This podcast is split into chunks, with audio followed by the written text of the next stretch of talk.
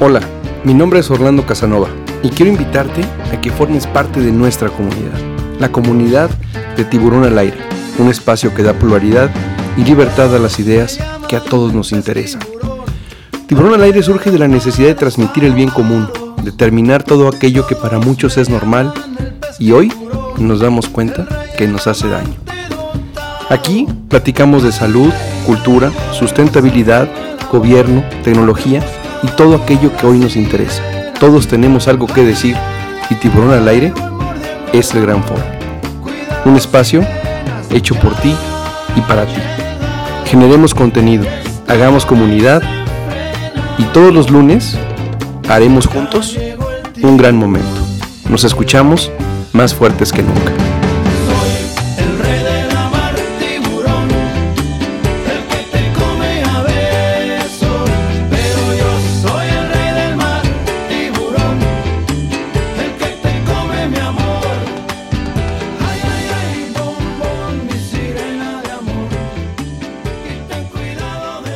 ¿Cómo están? Bienvenidos, bienvenidos a Tiburón al Aire hoy lunes 28 de marzo, el último lunes del mes de marzo, ya llega abril, llegan las vacaciones de Semana Santa, llega la Pascua y eso ya es un tema en sí mismo de mucha alegría. Mi nombre es Orlando Casanova, estamos nuevamente en un lunes, en un lunes de Tiburón al Aire, con una invitada muy, pero muy especial, con un tema que en lo personal venía buscando, pero también toda la gente que nos escribe y que nos hace el favor de seguirnos en todas nuestras redes. Recuerden que estamos en Facebook, estamos en Instagram, estamos en Twitter, estamos en TikTok, estamos por todos lados, así que no hay pretexto en nuestra página web, desde luego ya saben www.tiburonalaire.com, ahí estamos también con mucho contenido. Y hoy vamos a platicar de uno de los temas que siempre nos han buscado y que nos han dicho, hoy necesitamos platicar de esto porque realmente la estamos pasando un tanto mal. No sabemos, no sabemos qué hacer ni para dónde hacernos. Y como es una costumbre aquí en Tiburón al Aire, pues nos acercamos a los expertos, a los que saben. Y hoy tenemos una invitada que estuvimos buscando, que nos amablemente aceptó estar hoy aquí para platicar de este tema que cuando le dije el tema me dijo es amplísimo Así que ojalá en esta hora de Tiburón al Aire de hoy lunes 28 de marzo estemos enfocados en lo que ustedes, nuestros tiburones, están o quieren escuchar. Así que, sin más ni más, vamos a dar la bienvenida a la doctora Paloma Cobo Osejo. Ella es psicóloga por la Universidad Nacional Autónoma de México y tiene una maestría en psicoterapia psicoanalítica y también un doctorado en psicoanálisis. Lleva más de 25 años trabajando en consulta privada, así como en diferentes ámbitos escolares como profesora, psicóloga y asesora. Uno de sus intereses profesionales más importantes lo constituye el mundo de los adolescentes. Como consecuencia de esta preocupación, escribió artículos sobre la identidad sexual en los adolescentes, depresión y suicidio. Además, ha incursionado en diversos proyectos profesionales referentes a la educación y a la formación de jóvenes. A partir de esas experiencias de trabajo, la preocupación por la violencia y los adolescentes que sufrían algún tipo de abuso en el ámbito escolar, en el año 2007, después de un estudio riguroso del bullying, publicó el libro El bullying en México, conductas violentas en niños y adolescentes. Actualmente, además del consultorio privado y el trabajo como asesor en ámbitos educativos, se dedica a ofrecer cursos, conferencias y talleres sobre diversos temas relacionados con los adolescentes. Sin más ni más, démosle la bienvenida a nuestra invitada de honor el día de hoy. Así que Paloma, bienvenida a esta tu casa, Tiburón al aire. Buenas noches, ¿cómo estás? Bienvenida. Hola, buenas noches. ¿Cómo estás? ¿Bien? Bien, muy bien, gracias. ¿Ustedes? Todos muy bien, muchas gracias Paloma, bienvenida a Tiburón al aire y si te parece, pues arrancamos. Arranquemos. A ver, la adolescencia es un tema que cuando somos papás no nos la platican como es, simplemente nos dicen disfruten a sus hijos ahorita que son chiquitos porque después todo cambia. Pero no nos dicen la bomba que se nos viene. Si pudiéramos empezar por definir qué es ese cambio, si es físico, mental, ¿qué es la adolescencia, Paloma? Pues mira, antes de contestar esa parte de tu pregunta, yo te diría, no nos dicen este, la bomba que nos viene, pero se nos olvida también porque nosotros pasamos por la adolescencia. Claro. Una de las primeras cosas que yo les digo a, los papás que tienen hijos adolescentes es, recuerden su propia adolescencia y conéctense con sus hijos adolescentes desde esa adolescencia. Muchos me dicen, no, es que yo ni me quiero acordar, ¿no? Ni, ni quiero pensar que mi hijo va a hacer las cosas que yo hice. Bueno, pero eso nos da un punto de partida de dónde empezar a entender la adolescencia, ¿no? Y ahora sí, contestando la segunda parte de tu, de tu o bueno, tu pregunta ya directa, la adolescencia hasta hace relativamente poco, y te estoy hablando relativamente poco en la historia ¿no? de, de la psicología incluso, hasta hace 20 años o poquito más, se consideraba como una etapa de paso, y desde hace justo 20, 30 años le estamos dando la importancia, porque no es una etapa de paso, es una etapa que tiene un principio y un fin un poco borrosos, pero sí tiene un principio y un fin, y que se define como un momento de, tú decías, son cambios físicos, son cambios mentales, son, es todo. Hay cambios físicos evidentemente visibles, ¿no? El cambio de voz, el cambio del acomodo en la grasa corporal, tanto en chicos como en chicas, pero esto va acompañado de cambios mentales o cognitivos, de cómo eh, el adolescente ve el mundo, desde dónde se para y, y esta es la parte más complicada, de cambios emocionales. Porque el adolescente se enfrenta con una serie de retos, con una serie de conflictos, con una serie de duelos que lo ponen en un terreno emocional bien difícil y creo yo que esa es la parte más complicada porque además es la parte más intangible. Se nos olvida, ¿no? Yo he trabajado con adolescentes que me dicen, me despierto de malas y no sé por qué. Estoy enojado y no sé por qué. Y entonces, pues claro, los papás creen que está, se despierta de malas porque es insoportable o se despierta enojado porque algo pasó y lo toman personal, pero a veces esa es la adolescencia sentirse enojado, sentirse triste, sentirse frustrado y no saber por qué se sienten así. Entonces, eh, eh, yo empezaría eh, hablando al respecto de la parte emocional del adolescente. Ok, ahora, antes de llegar a la parte emocional, dijiste, se le ha dado últimamente más importancia, nos, se nos olvida, como bien dices, que también fuimos. A mí alguna frase que me ha ayudado mucho es, pues no van a hacer nada que no hice yo. Sin embargo, sin embargo es diferente ya cuando son tus hijos y ahora sí nos acordamos mucho de lo que nos decían nuestros papás. Pero hoy se le da más importancia, quizá también, Paloma, por todo lo que hoy vivimos, las redes, eh, digamos, hoy son más los peligros, los riesgos, en fin, son tantas cosas. Pero por ese contexto que está y la importancia, se, se, se, ha, se le ha dado una importancia mayúscula a la que debería de tener la adolescencia o tiene la importancia que merece? No, yo creo que tiene la importancia que merece. Cuando yo te hablaba de este cambio de paradigma o de, enfoque desde hace unos 30 años, es que como que antes decía, ay, bueno, se le va a pasar, está, es adolescente, y no se le daba la importancia de estudiar el periodo de la adolescencia como un periodo en sí. O sea, se consideraba como una especie de transición o de metamorfosis entre el ser niño, que eh, tenía unas características muy claras y los pedagogos y los de psicología infantil lo estudiaban muy bien, y el ser adulto, ¿no? Entonces como que no, como que no dábamos ese tipo de importancia. Y yo creo que sí la tiene. Yo creo que el adolescente tiene características y rasgos muy claros que comparten, no quiero, este, a mí no me gusta utilizar este, genéricos de todos, nunca, siempre, pero la mayoría de los adolescentes comparten y que si los entendemos desde ahí vemos que la adolescencia sí es una etapa en sí, te digo, con un inicio y un fin, y que tiene características muy semejantes. Esa es la importancia que creo que hay que darle. Verla como una etapa, no una etapa concreta, no como una cosa de transición. Eso es a lo que me refería. No sé si me expliqué un poco. Totalmente. Ahora, no sé si se pueda, porque puede ser una buena noticia si hablas de etapa de duración, si hay un rango de edad en la que dura la adolescencia o puede durar mucho tiempo. Bueno, yo creo que eso eh, es exacto, como tú dices, puede ser buena noticia o mala noticia. Pero lo que sí puedo decir, desde mi opinión, es que depende mucho de los papás. Porque sí es cierto, y siempre retomo una frase, bueno, no frase, un, término que no es mío, es de un colega, que habla de la adultescencia. Y entonces cuando ya se nos embarra la adolescencia con la adultez y tenemos estos chavos rucos o estos chavos que siguen viviendo en casa de sus papás a los 30, pues como que ya no queda muy claro en, qué momento acabó la adolescencia.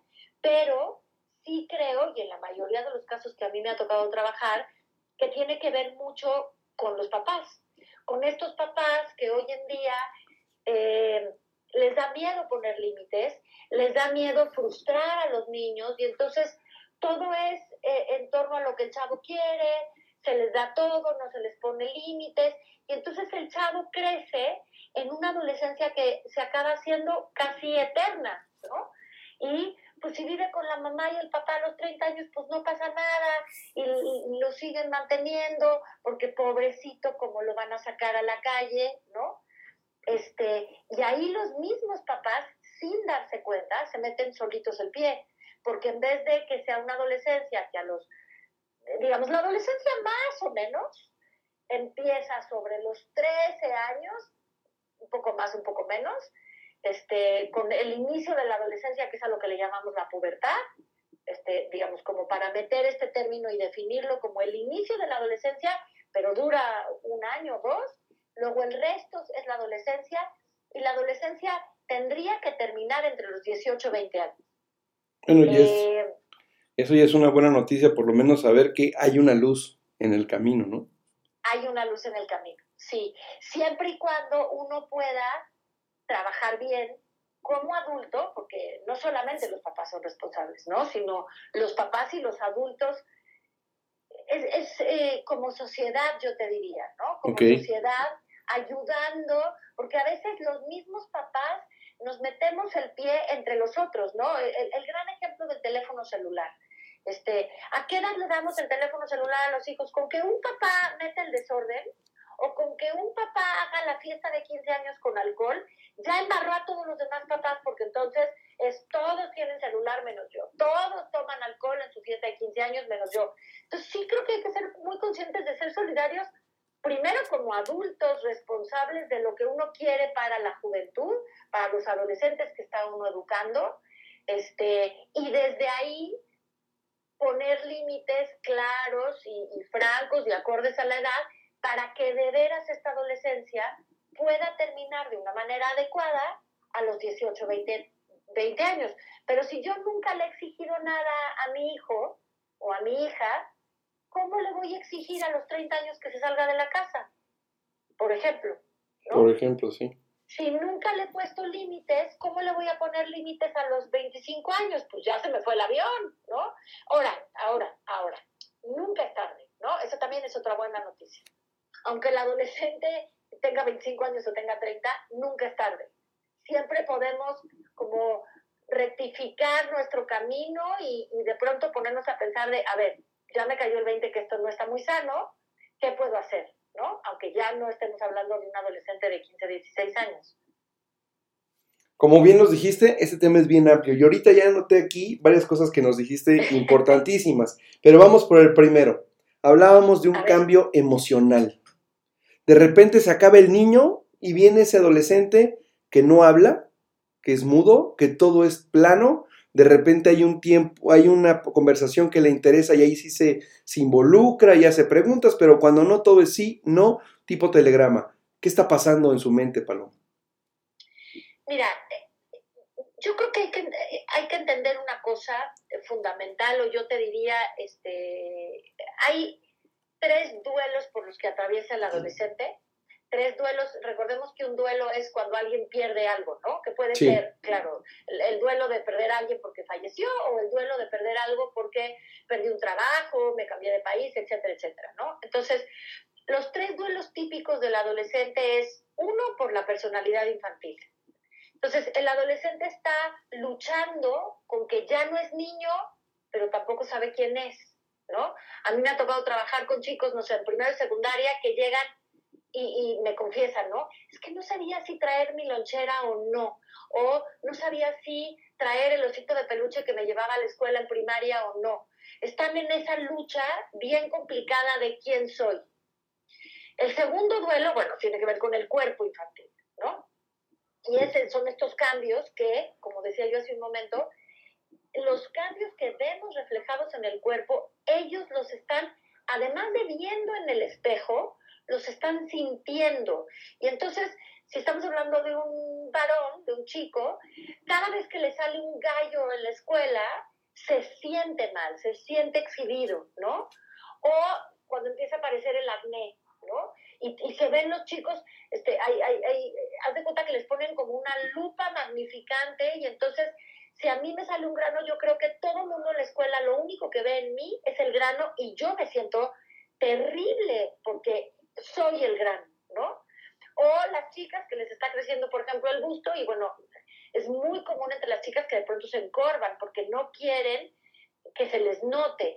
Pero todo esto, insisto, cargado de esta emoción de quiero ser visto, pero no quiero ser visto, este, ¿qué me está pasando? Y por último, y ahí entran los papás, pues está la pérdida o el duelo de los padres infantiles, porque de pronto los papás ya no los están tratando como niños, ahora los están tratando como, como grandes, pero no, pero sí. Entonces, todo eso trae una serie de reacciones emocionales como cuando uno tiene la pérdida de un ser querido con la muerte, ¿no? O sea, cuando a alguien se le muere a alguien, tiene una bola de reacciones emocionales. Lo mismo está pasando con el adolescente. Pero además súmale el conflicto principal del adolescente es que no sabe quién es. Entonces, va a pasar un montón de años en la búsqueda de sí mismo y eso le va a generar conflictos. Entonces, contestando así, digamos, más puntual a tu pregunta, el día que el, chavo está monosilábico y no quiere participar en la plática familiar, pues a lo mejor está en una tonalidad emocional de qué flojera me dan mis papás. Eh, ya descubrí que mis papás pues no son Superman y Batichica o la Mujer Maravilla y me caen gordos porque además, claro, él tiene que separarse de los papás, ¿no? Y entonces es, es mucho más fácil separarse si los papás son mala onda, ¿no? Y el día que el chavo quiere participar, porque no solamente porque el tema le interesa, sino porque seguramente emocionalmente está un poco mejor, pues participará como el chavo más intelectual y amoroso y familiar que existe en el planeta, porque además esa es otra característica adolescente que todos los que han convivido con adolescentes lo saben, dan bandazos. O sea, un día están tumbados en el piso de tristeza y al día siguiente están absolutamente maníacos de felicidad, son unas fluctuaciones emocionales o microcrisis que puede ser de un día para otro o puede ser en el mismo día y que depende, por supuesto, de las hormonas, pero también de todos estos cambios emocionales y cognitivos de los que estamos platicando. Ahora, ¿cómo lo entiendo como papá y cómo me comunico con este ente que se llama adolescente? Mira, hay un autor que a mí me gusta muchísimo que se llama Matthew Seligman, que dice que la mejor forma de tratar con un adolescente es imaginarte que estás tratando con un gato. Aquellas personas que tengan gatos de mascotas creo que me van a entender muy bien. Em, si yo tengo un gato y quiero acariciar al gato o cargar al gato y el gato como que no se deja y lo empiezo a perseguir, el gato o va a salir corriendo más lejos o me va a sacar las uñas.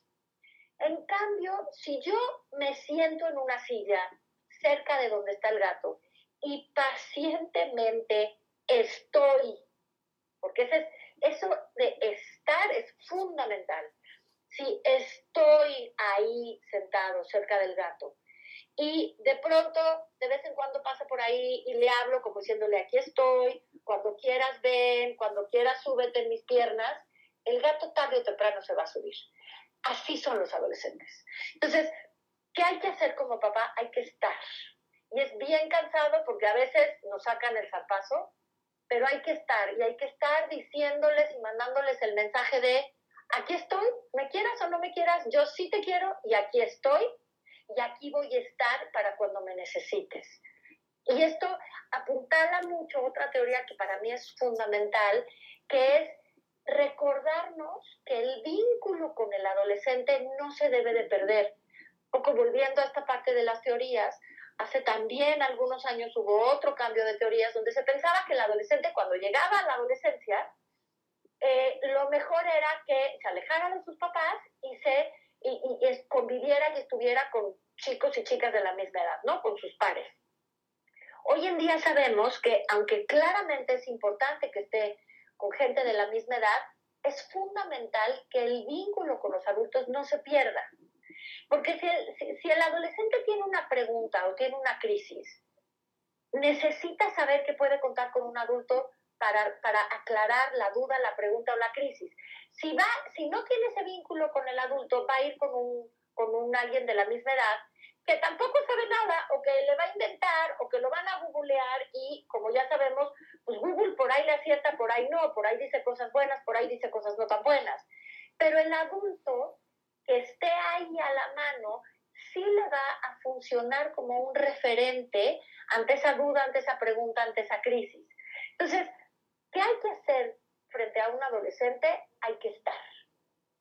Es la mejor forma de mandar este mensaje de yo aquí estoy, sé que la estás pasando mal, tratar mucho de estar desde la empatía, por eso empezaba yo diciendo, recordemos nuestra propia adolescencia, estar desde la empatía de, híjole, sí sé que está bien rudo ser adolescente, tú lo mencionabas hace rato, ¿no? Pero ahora las redes y los riesgos, desde ahí decir, híjole, sí está bien rudo ser adolescente en este momento, con tanta presión de las redes sociales, con, con esta falta de, de, anonimato, ¿no? Ya no te puedes esconder porque pues, con el celular y con las redes estás casi, casi que expuesto todo el tiempo. Sí está bien rudo, pero aquí estoy. Y aunque a lo mejor yo no te entienda porque yo no crecí con Instagram o yo no crecí con Facebook, aquí estoy y te voy a escuchar. Dijiste hace rato, hay ciertos duelos. Uno es, digamos, el tema de dejar de ser niño y dejar de tener a mis papás siendo niño, porque hoy adolescente tengo otro tipo de papás que de repente me tiran una carga de responsabilidades y me dicen que ya me tengo que hacer responsable de algo, que ya tengo edad de hacer algo. Pero de repente como papás nos encargamos incluso de hacerles sus propios amigos, de hacerles y resolverles sus problemas, casi casi cargarles la mochila y, a planearles el camino. ¿Cómo? ¿Dónde está la media paloma en llegar al punto de darle esa carga de responsabilidades, estar ahí como nos lo estás recomendando, estar con el adolescente, pero sin ser ese padre abrumador y que quiero resolverle la vida a mi adolescente? Bueno, es que no hay que resolver la vida, porque además no podemos, no podemos. O sea, pero si, si, los papás entendemos que no podemos, yo quiero, quiero evitarle a mi hijo dolores y problemas, pero no puedo. Lo tengo que asumir desde ahí. Entonces, e, este estar que, que, que voy a seguir insistiendo es literal, estoy sentado, no le estoy haciendo la mochila, Estoy aquí por si necesita mi ayuda, pero no le voy a hacer la mochila y no le voy a hacer la tarea y no le voy a resolver cuando a las diez y media de la noche me diga, ay, tengo que ir a la papelería. Mi vida son diez y media. Yo hasta ahora ya no salgo a la papelería, resuélvelo. Eh, no hay que resolverle los problemas. Digamos, yo te diría, incluso, no hay que resolvérselos ni cuando tienen cinco años. Pero bueno, vamos a pensar que al niño lo protegemos un poco más, ¿no? Entrada la adolescencia y yo ahí sí, como para poner una edad súper clara, te diría primero de secundaria, pase lo que pase, es su problema. Es su chamba resolver sus conflictos, ver con quién se lleva, ver con quién no se lleva, resolver los conflictos de las amistades. Mira, yo trabajo mucho con el tema de bullying. Y es muy impresionante cuando me llegan casos al consultorio de víctimas de bullying, cómo sale a relucir en las primeras sesiones de entrevista con los papás, cómo los papás les resuelven la vida a tal punto que les están mandando el mensaje, tú no puedes defenderte. Entonces, fíjate, me, me llega una mamá ¿no? a consulta y me dice, oye, es que a mi hijo lo bulean, no sé qué, no sé cuánto, quiero ver si tú me puedes ayudar. Entonces, bueno, nos ponemos a platicar y entonces me dice, sí, es que además ayer se me olvidó meterle, el chico en segundo de secundaria, ¿ok? Es que además ayer se me olvidó meterle la caja de colores a la mochila y yo, ¿qué? A ver otra vez, ¿cómo que se te olvidó meterle la caja de colores? ¿Tú le haces la mochila? Sí, porque es que si no a él se le olvidan las cosas. Y le digo, si te estás dando cuenta del mensaje que le estás mandando? Si él no es capaz de hacer su mochila, ¿cómo va a ser capaz de defenderse del bullying? ¿Cómo va a ser capaz de decir, no me digan así, no me hagan esto, si el pobrecito no es capaz de hacer su mochila? A, mí eso me parece como muy esclarecedor porque entonces no se dan cuenta los papás cuando están haciendo este tipo de cosas que en realidad le están quitando posibilidad al hijo, no lo están no lo están preparando ni cuidando de ningún problema, al contrario, le están mandando un mensaje de tú no puedes. Y entonces, en efecto, pues si no pudo a los 13, ¿cómo va a poder a los 30? Con esto confirmamos que todo comunica, como papá, como hijo. Ahorita nos das la parte de los colores y cómo se va a defender. ¿Y qué pasa, Paloma, con el papá que alienta al no te dejes, sí, si te hacen tu as, búrlate, ríete? Ahí también es un mensaje también un tanto complicado, ¿no? Por supuesto, porque, porque estamos hablando de fomentar la violencia, ¿no? correcto. Y entonces, eh, yo creo, pues, digo, es una opinión muy personal, pero supongo que mucha gente la compartirá, que ningún problema se puede resolver a través de la violencia. Entonces yo, tanto con chavos como en mis pláticas, como con los papás, siempre manejo, nosotros siempre podemos responder ante cualquier cosa de forma pasiva, ¿no? digamos, no hago nada y pues ni modo y ojalá no me vuelva a pasar, de forma agresiva de pégale y no te dejes y, y si alguien va a pegar, pues mejor que seas tú, o enseñar la asertividad y enseñar que sí puede haber una resolución del conflicto a través de hablar, a través de llegar a acuerdos, a veces sí, a través de la denuncia, pero si no fomentamos esos valores en nuestros hijos, luego cómo nos vamos quejando, o sea, luego con qué cara nos quejamos de la violencia que vemos en nuestra sociedad. Entonces, sí creo que hay que tener mucho cuidado en, en la transmisión de valores, en tanto lo que yo quiero en mi casa y lo que quiero en mi sociedad, porque sí está muy padre decirle a mi hijo, tú no te dejes, pega, pero y entonces, ¿por qué me voy a quejar después porque a mí me robaron el coche a punta de pistola? Pues ese papá de ese ladrón seguramente le dijo, tú no te dejes, tú toma lo que, lo que crees que es tuyo. Y entonces nos quedamos con una visión súper miope de, ay, bueno, pero esto le digo a mi hijo para que a mi hijo no le peguen. No, no, eso trasciende. Trasciende en mi hijo, trasciende en la sociedad, trasciende en el ámbito escolar, trasciende en la colonia, trasciende en mi ciudad y trasciende en mi país. Y bueno, si ya nos vamos al mundo, pues imagínate. Antes de entrar al tema del alcohol en los adolescentes, los límites. Hablábamos, ya hablamos ahorita el tema del bullying y de cómo no resolverlo, incluso nos los dices Paloma, ni siquiera cuando somos niños. Ni siquiera cuando son, ¿qué, perdón? Cuando son niños, son más ah, pequeños, ni siquiera cuando es así. Pero pensemos que, bueno, que como dijiste tú, con el niño, pues bueno, está más chiquito, eh, mal hecho, pero bueno, vamos a pensar que... Límites. Caemos en el error los papás de querer, de, en querer ser tan empáticos con nuestros adolescentes, en decir es que él es mi mejor amigo, que entonces el límite, pues le causa risa, ¿no? Así es. Mira, em, eh, tenemos que tener claro que una familia tiene jerarquías. Entonces, la familia empieza con los papás, ¿no? Los papás del género que quieras, casados, divorciados, peleados, pero en el origen había dos adultos que se juntaron y que decidieron tener una familia. Por lo tanto, ese lugar no puede ser confundido con el siguiente nivel, que son los hijos, porque los hijos vinieron bastante años después.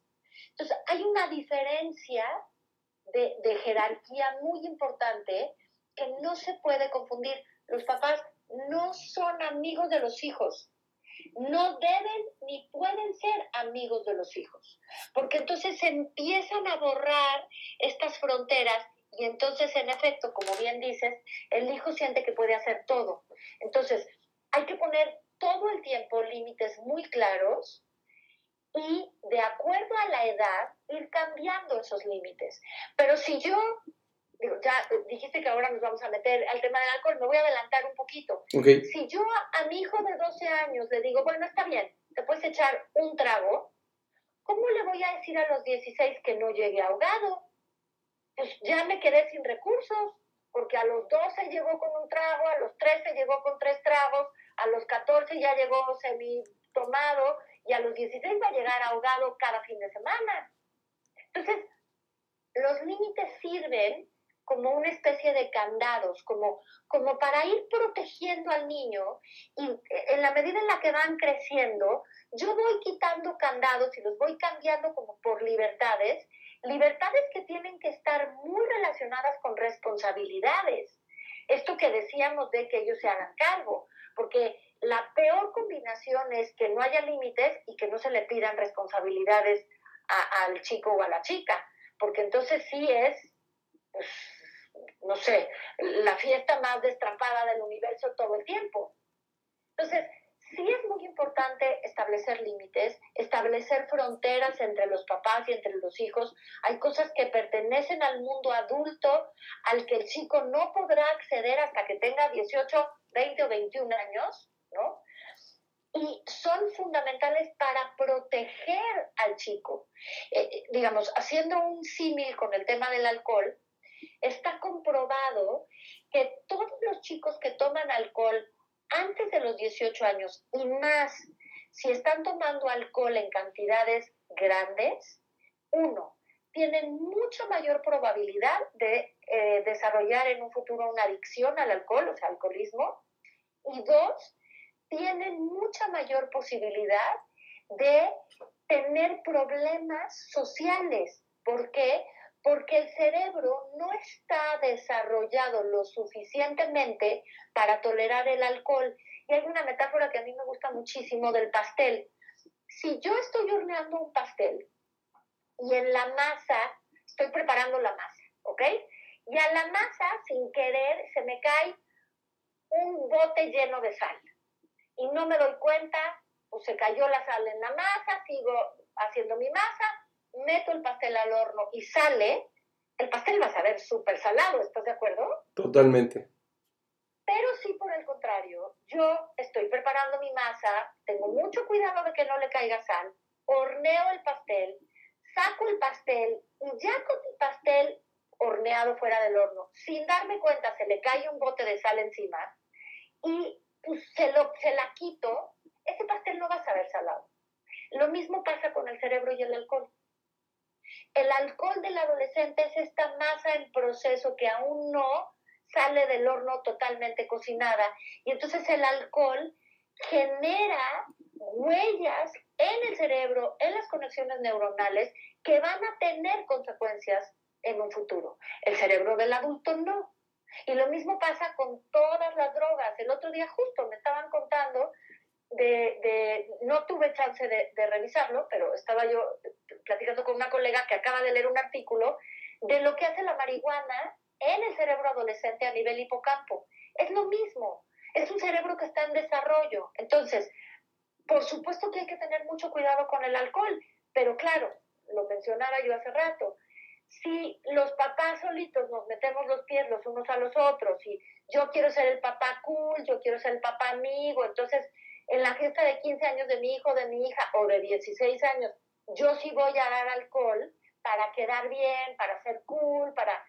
Pues le estoy metiendo el pie a los demás papás y la presión es bien complicada. Ojalá y yo me quito el sombrero ante estos papás que dicen, pues me vale gorro los demás, tú no tomas alcohol hasta que cumplas 18. El tema... sí, adelante, adelante, Paloma. No, o sea, por poner otro ejemplo, o tú regresas a la una de la, de la mañana porque tienes 17 años y no a las 4 de la mañana o a las 6 de la mañana como, como los conocidos, ¿no? O sea, por, por moverme de los ejemplos del alcohol. Dime, dime. Antes de regresar al tema de los límites, el tema del alcohol. De repente pensamos que si lo hace delante de mí, no pasa nada. Es exactamente lo mismo, ¿no?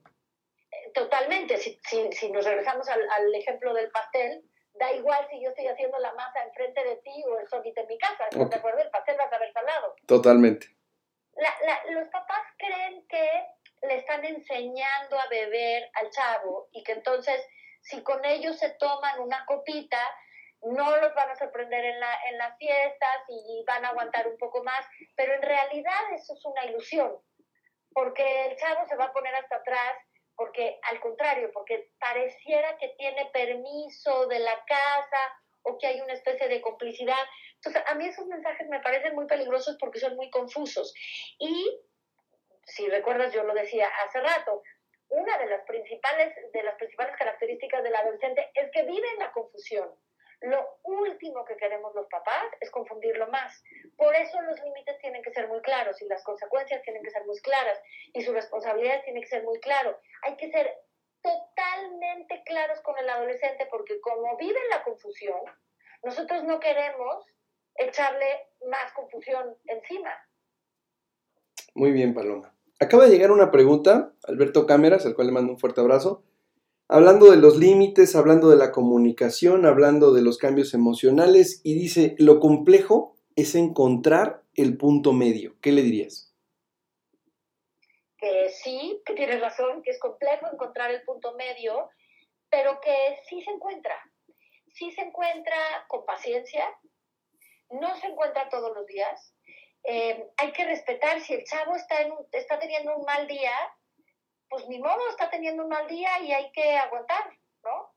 Pero yo creo que con paciencia, con límites, límites claros, con fronteras claras, de pronto la adolescencia no es tan complicada, ¿no?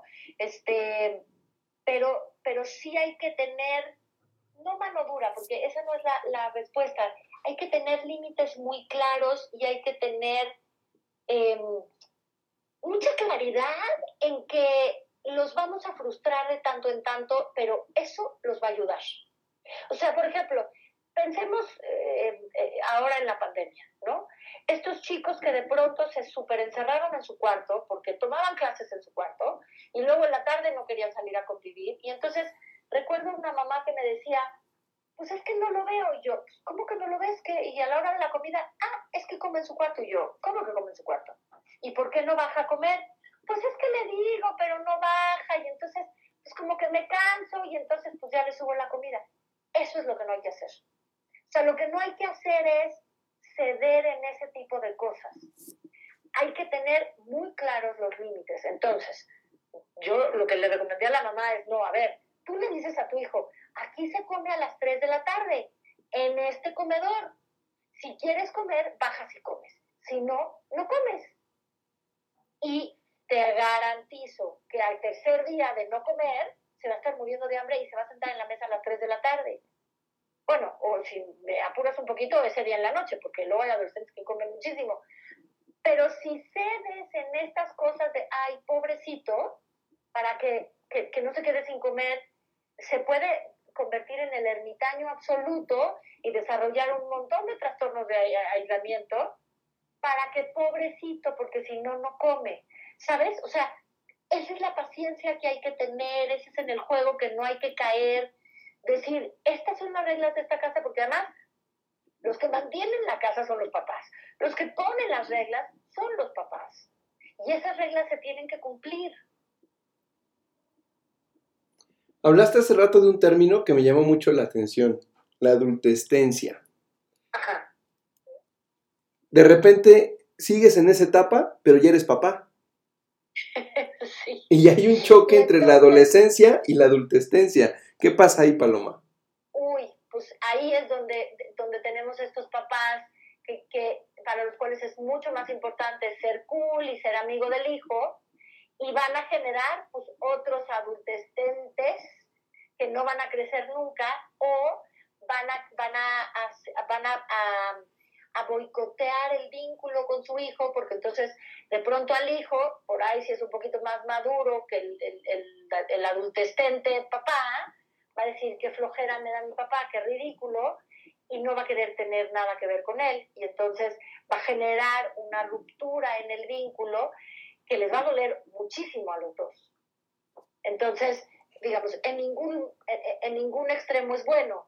O se va a generar una ruptura o se va a generar una complicidad este, entre dos adolescentes que no va a ayudar a ninguno de los dos. Dije, hace rato tocaste el tema de la pandemia. En mi caso, me tocó el brinco de mi hijo mayor de la primaria a la secundaria en plena pandemia. Digamos que apenas está saliendo está teniendo sus primeras salidas, por decirlo de alguna manera, eh, digamos, sociales ya con su grupo de amigos. De repente veo grupos de jóvenes de segundo de secundaria y además doy clases en preparatoria, entonces digamos que también ando en el medio de los jóvenes. Pero de repente veo grupos como o muy inmaduros o de repente ya donde el alcohol está por todo lo que da. ¿Qué generó la pandemia en esta transición de niño a adolescente, Paloma? Pues mira, yo recuerdo que, digamos, ya en- no te voy a decir que a inicios de la pandemia, porque a inicios de la pandemia no sabíamos cuánto iba a durar y qué iba a pasar, pero en algún momento, ya entrada en la pandemia, eh, estaba la discusión de a quién afecta más, ¿no? Y entonces yo oía de todo, no a los niños, porque pobrecitos ya no van a la escuela y ahora están en casa tomando clases con, los, con los, los- sus mamás, ¿no? No a los de la tercera edad, más a los que están en asilos, porque se quedaron muy solitos y entonces ya nadie los visita y en efecto hubo muchas muertes en asilos, ¿no?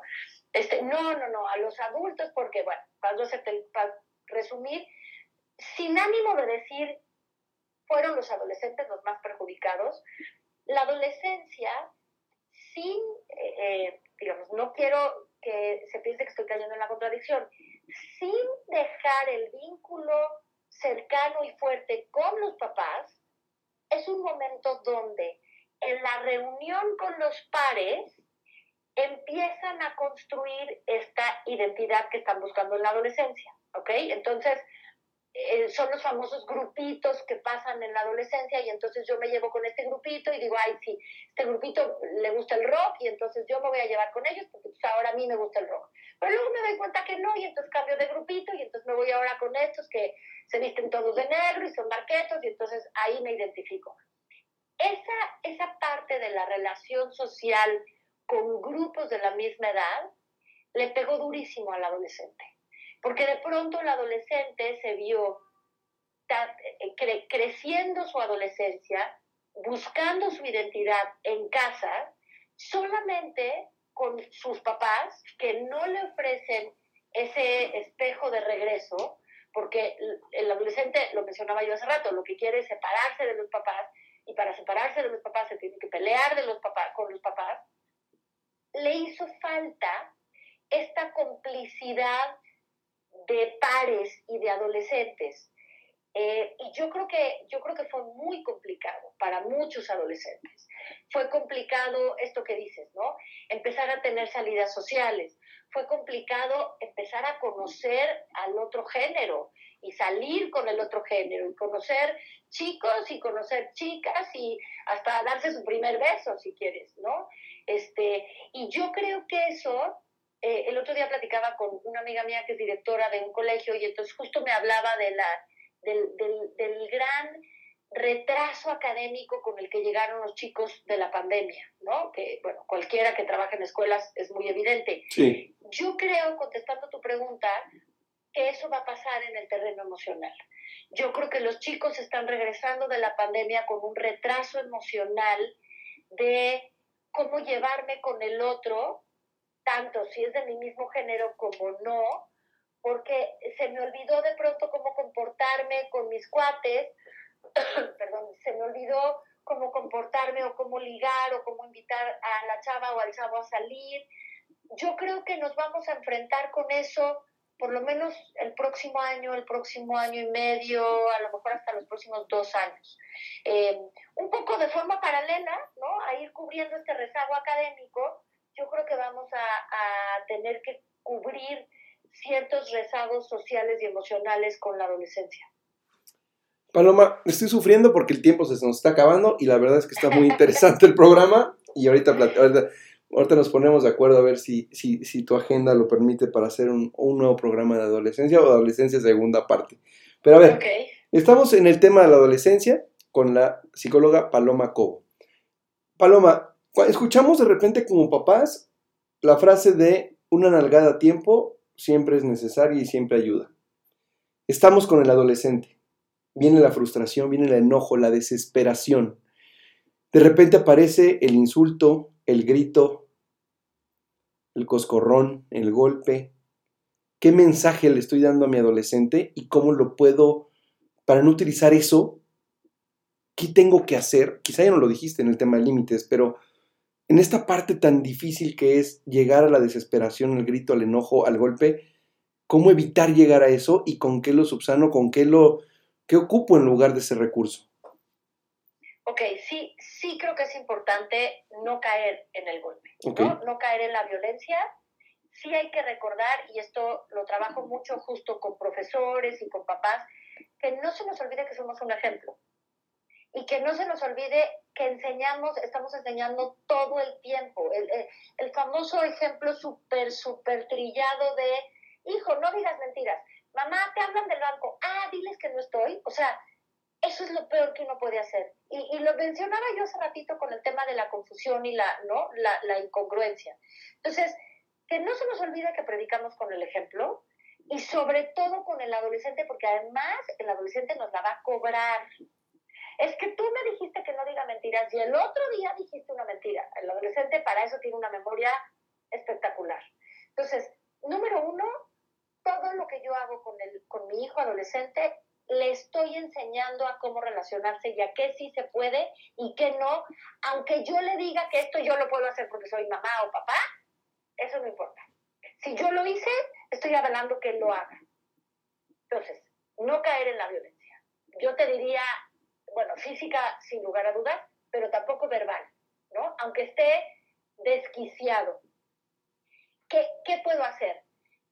Dos cosas. Yo, así como pensando rápidamente, sugeriría dos cosas muy, muy concretas. Uno, tratar de anticiparme. Y esto lo, lo trabaja mucho Vidal Smil, este, un, un, gran amigo mío, en su libro de Disciplina Inteligente, que no, me, no, me, no, no hay que esperarse hasta que el chavo llegue súper borracho de la fiesta porque entonces yo voy a estar súper enojada y entonces voy a reaccionar mal. Tiene que haber muchas cosas habladas antes. Si pasa esto, esta es la consecuencia. Si pasa esto, esta es la consecuencia. Y entonces, pues el chavo ya sabe y casi, casi que hasta baja la cabeza de, sí, sé, me la volé ayer, ya sé lo que me espera, ¿no? Entonces, uno, anticiparse. Y dos, se pensaba en algún momento que la educación de los hijos tenía que ser un poco como la educación de un perrito. Si el perrito se hace pipí, yo en este momento tengo que llamarle la atención al perro, porque si no el perro no aprende, porque al perro se le olvida, y si yo dos horas después doy el golpe con el periódico para asustar al perro, el perro no va a saber que yo estoy dando ese golpe porque hace dos horas se hizo pipí. En efecto, con el perro hay que hacerlo de forma inmediata. Con los adolescentes no.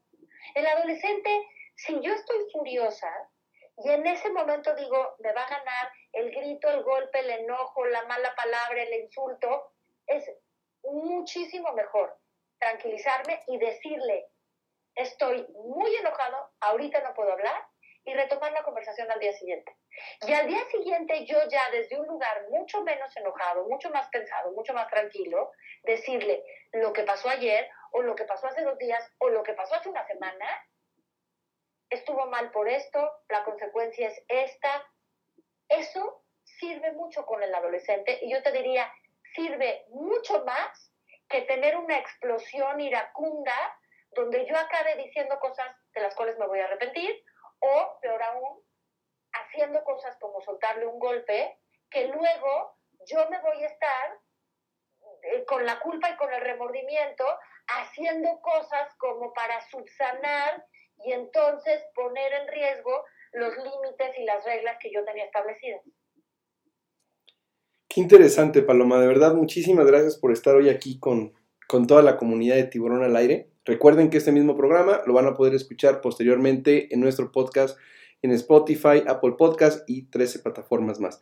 Paloma, para finalizar, si tuviéramos que decir, si nos puedes dar, por decir tu número, 3, 4, 5 consejos para mejorar nuestra relación con los adolescentes, ¿cuáles serían los principales puntos, consejos que tú resaltarías después de esta interesante plática? Pues mira, todos ya los dije, pero los voy a repetir. Uno, estar. Estar, estar, estar, estar. Si estoy, es mucho más fácil darme cuenta si el chavo está consumiendo, si el chavo está triste, si el chavo, ¿no? O sea, estar como esta eh, metáfora del gato, ¿no? Estar, estar con los ojos muy abiertos y estar súper empático, ¿no? Eh, dos, predicar con el ejemplo. No le puedo decir al chavo, no comas con el celular de la mano, en la mano y yo comer con el celular en la mano. Predicar con el ejemplo. Y tres, así como para quedarnos con tres muy concretos, este último que te decía. Si, si, si me estoy sintiendo rebasada por algo que mi hijo o mi hija hizo, es mucho mejor tomarme un tiempo para tranquilizarme y decirle, estoy súper enojado, en este momento no sé qué decir y no sé qué consecuencia va a haber, lo hablamos mañana, y yo tomarme el tiempo que necesite para poder aterrizar bien las ideas, platicarlo con mi pareja, ¿no? Eso es fundamental, que la pareja siempre, independientemente de que estén casados o no estén casados, pero estén en el mismo canal, porque eso no lo mencionamos, como dices, el tiempo se nos fue muy rápido, pero lo peor que puede pasar es que un papá jale para un lado y otro papá jale para el otro, porque el adolescente se mete en medio y ya valió gorro la regla y el límite y todo, ¿no? Entonces, tomarme ese tiempo para aterrizar bien qué es lo que quiero como papá, como papás, ¿no? Papá y mamá, o dos papás o dos mamás, como sea que esté configurada la familia, y desde ahí ya yo menos enojada y más tranquila, poder reaccionar ante el suceso que me puso tan mal. Y de la mano... Con esas tres cosas. Y de la mano de este último, lo que dijiste que me pareció importantísimo es respetar la jerarquía dentro de la casa, ¿no? Totalmente. Sí. Paloma. Que al hijo le quede claro que los papás están por encima y él está por abajo. Y así es. Totalmente de acuerdo. Lo que siempre le pregunto a todos los invitados aquí en Tiburón al Aire. Ahorita te escuchamos los papás. ¿Qué le dirías ahorita si te está escuchando un adolescente y está viviendo esta etapa y dice, lo que dice la doctora me está, me está quedando muy claro? ¿Qué le dirías a ese adolescente que te está escuchando en este momento? Le diría que, le diría dos cosas. Uno, que no está solo. Los adolescentes suelen pensar que lo que sienten y lo que les está pasando solo les está pasando a ellos y les pasa a todos. Le diría que se acerque a algún adulto, ojalá fueran sus papás, pero si no son sus papás por algún tema del vínculo, que busque un adulto que lo entienda desde su adolescencia, ¿no? Este adulto pensando en su adolescencia con empatía, porque siempre hay un canal y una solución para los conflictos que el adolescente está viviendo, siempre. Bueno, eh, la verdad es que la pasamos increíble, Paloma. De verdad, muchísimas gracias por aceptar estar el día de hoy. La pasamos increíble y ojalá, ojalá podamos eh, coincidir nuevamente y hacer una segunda parte con todos esos tópicos y de este tema tan amplio que es la adolescencia. Buenísimo, Orlando. Pues checamos agendas y muchísimas gracias por la invitación. Espero que se hayan quedado con muchas preguntas que se puedan responder este, y que les haya servido todo lo que platicamos el día de hoy. Yo estoy seguro que así será. Y llegó el momento, Paloma, en que te conviertes en la locutora, en la conductora de Tiburón al Aire y nos presentas la canción que tienes para todos nosotros el día de hoy. Ok, bueno, pues les presento una canción que se llama Shut Up and Dance que, fíjate, la pensé y me gusta porque creo que cuando uno baila, cuando uno canta, de pronto estas problemáticas adolescentes este, y también problemáticas como papá se pueden ver desde otro lugar. A mí en lo personal me encanta bailar, me encanta la música y creo que es una canción que eh, nos recuerda eso, ¿no? Como decir, ok, ahorita no, ok, pues entonces vamos a guardar silencio y venga, vamos a bailar. Entonces, los dejo con and Dance. Paloma, rápidamente, si alguien te quiere contactar, tus redes, algún correo electrónico, ¿cómo te puede contactar alguien que tiene el deseo de tenerte como, como su psicóloga, como para llevar al adolescente, para desahogarse contigo? ¿Cómo te contacta? Ok, mira, me pueden contactar en Instagram, es doctora abreviado DRA. Paloma Cobo este, ahí normalmente contesto los mensajes y ahí posteo cosas que ayudan y subo también algunas conferencias que doy. O me pueden escribir a mi correo que es palomacobo.gmail.com. en el correo quizá me tarde un poco más. Bueno, también en el Instagram de pronto en, los mensajes me, me tarde un poco, pero si me tienen un poco de paciencia, en máximo dos, tres días estoy intentando contestar los mensajes que me llegan. Buenísimo. Paloma, pues no me resta más que agradecerte nuevamente tu presencia hoy aquí en Tiburón al Aire y estamos en contacto. Buenísimo. Muchas gracias, Orlando. Este, saludos a todos y bonita noche. Gracias a todos los que nos escucharon, gracias a Paloma. Esto fue Tiburón al Aire y si nos escucharon, fueron parte de un gran momento. Mi nombre es Orlando Casanova, gracias y hasta la próxima.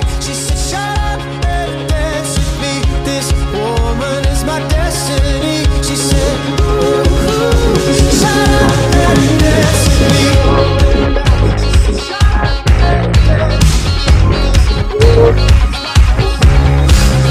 victims of